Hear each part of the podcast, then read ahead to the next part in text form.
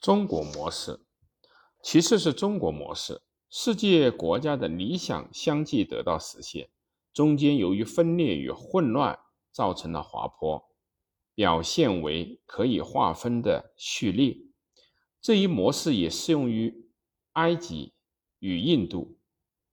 不过，希腊、中国这两个模式不能够适合所有的情况，所以还可以考虑。把这两者结合起来的改善型的模式，犹太模式。第三是犹太模式，这是根据犹太人散流世界各地而提出来的典型模式。他们丧失了国家与家乡，散居在外国的土地上，迫不得已只好以少数派的姿态而谋生。然而，却发现了维持自己的统一性与持续性的新的手段，得以未被融合在多数派之中。他们珍惜特殊的，尤其是宗教的一体性，成功的获得了生存所必需的经济力量。在这个模式里，可以看到存在着苏格兰人与黎巴嫩人的明显的。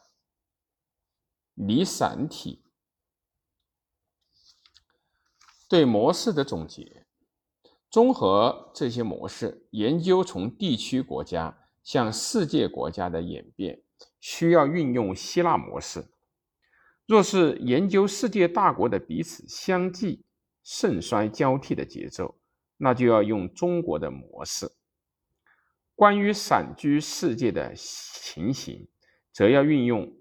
犹太模式，无论是哪一种模式，对文明的比较研究来说，都是不可缺少的知识性工具。故而，汤因比在第一部的结尾列出了一份世界史上的所有文明的一览表。作为全面繁荣的文明，不仅有独立文明十四个，卫星文明十七个，还包含着流产的文明六个。文明的起源，第二步论述了文明的起源是什么产生了文明呢？汤因比认为啊，不论是种族或者是环境，都只能够为我们提供不充分的说明。他试图从生命的角度来加以说明，从对神话与宗教的深入分析考虑中来获取论据。依照这种说明，创造是汇合的结果。他把这种汇合的过程描绘为挑战与应战，这种挑战与应战的交替往复，实际上有助于有效的发现创造性的极限。结果证明，某一文明要得以存在，固然需要强烈的刺激，但这种挑战却不能够严酷到窒息创造性的发展。文明的生长，第三步论述的是文明的生长顺利的诞生了文明，虽然越过了最早的以及最艰难的障碍，但是这以后又是怎样自动的取得力量的呢？自动性的生长并不是在任何时候都必然发生的。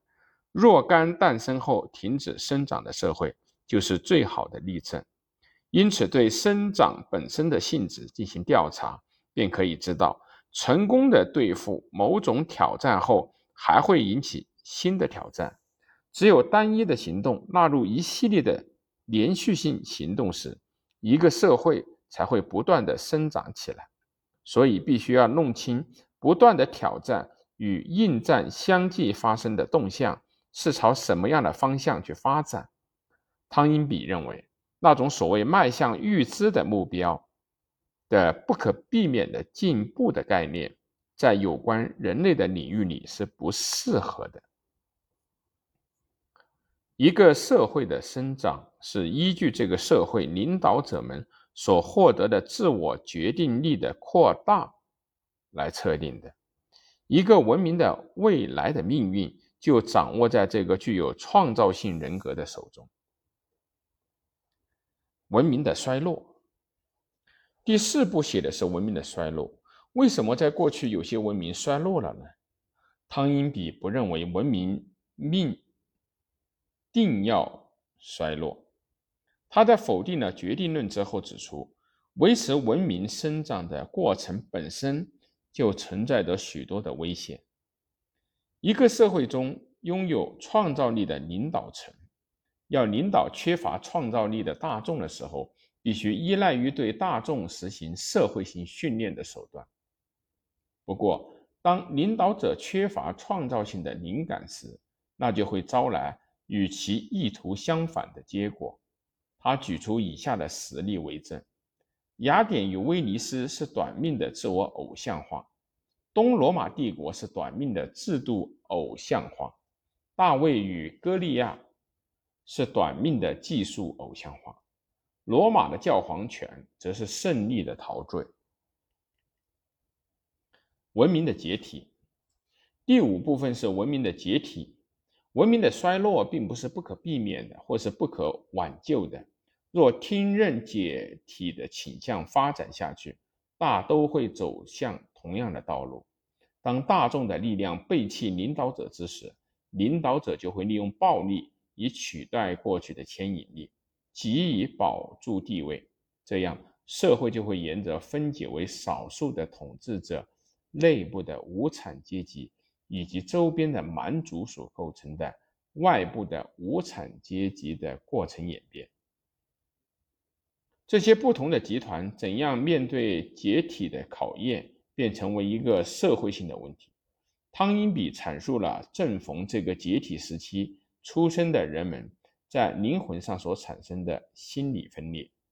普通的人都要流离失所，在一筹莫展中寻找活路；较高的灵魂则追求的是人生的隐遁。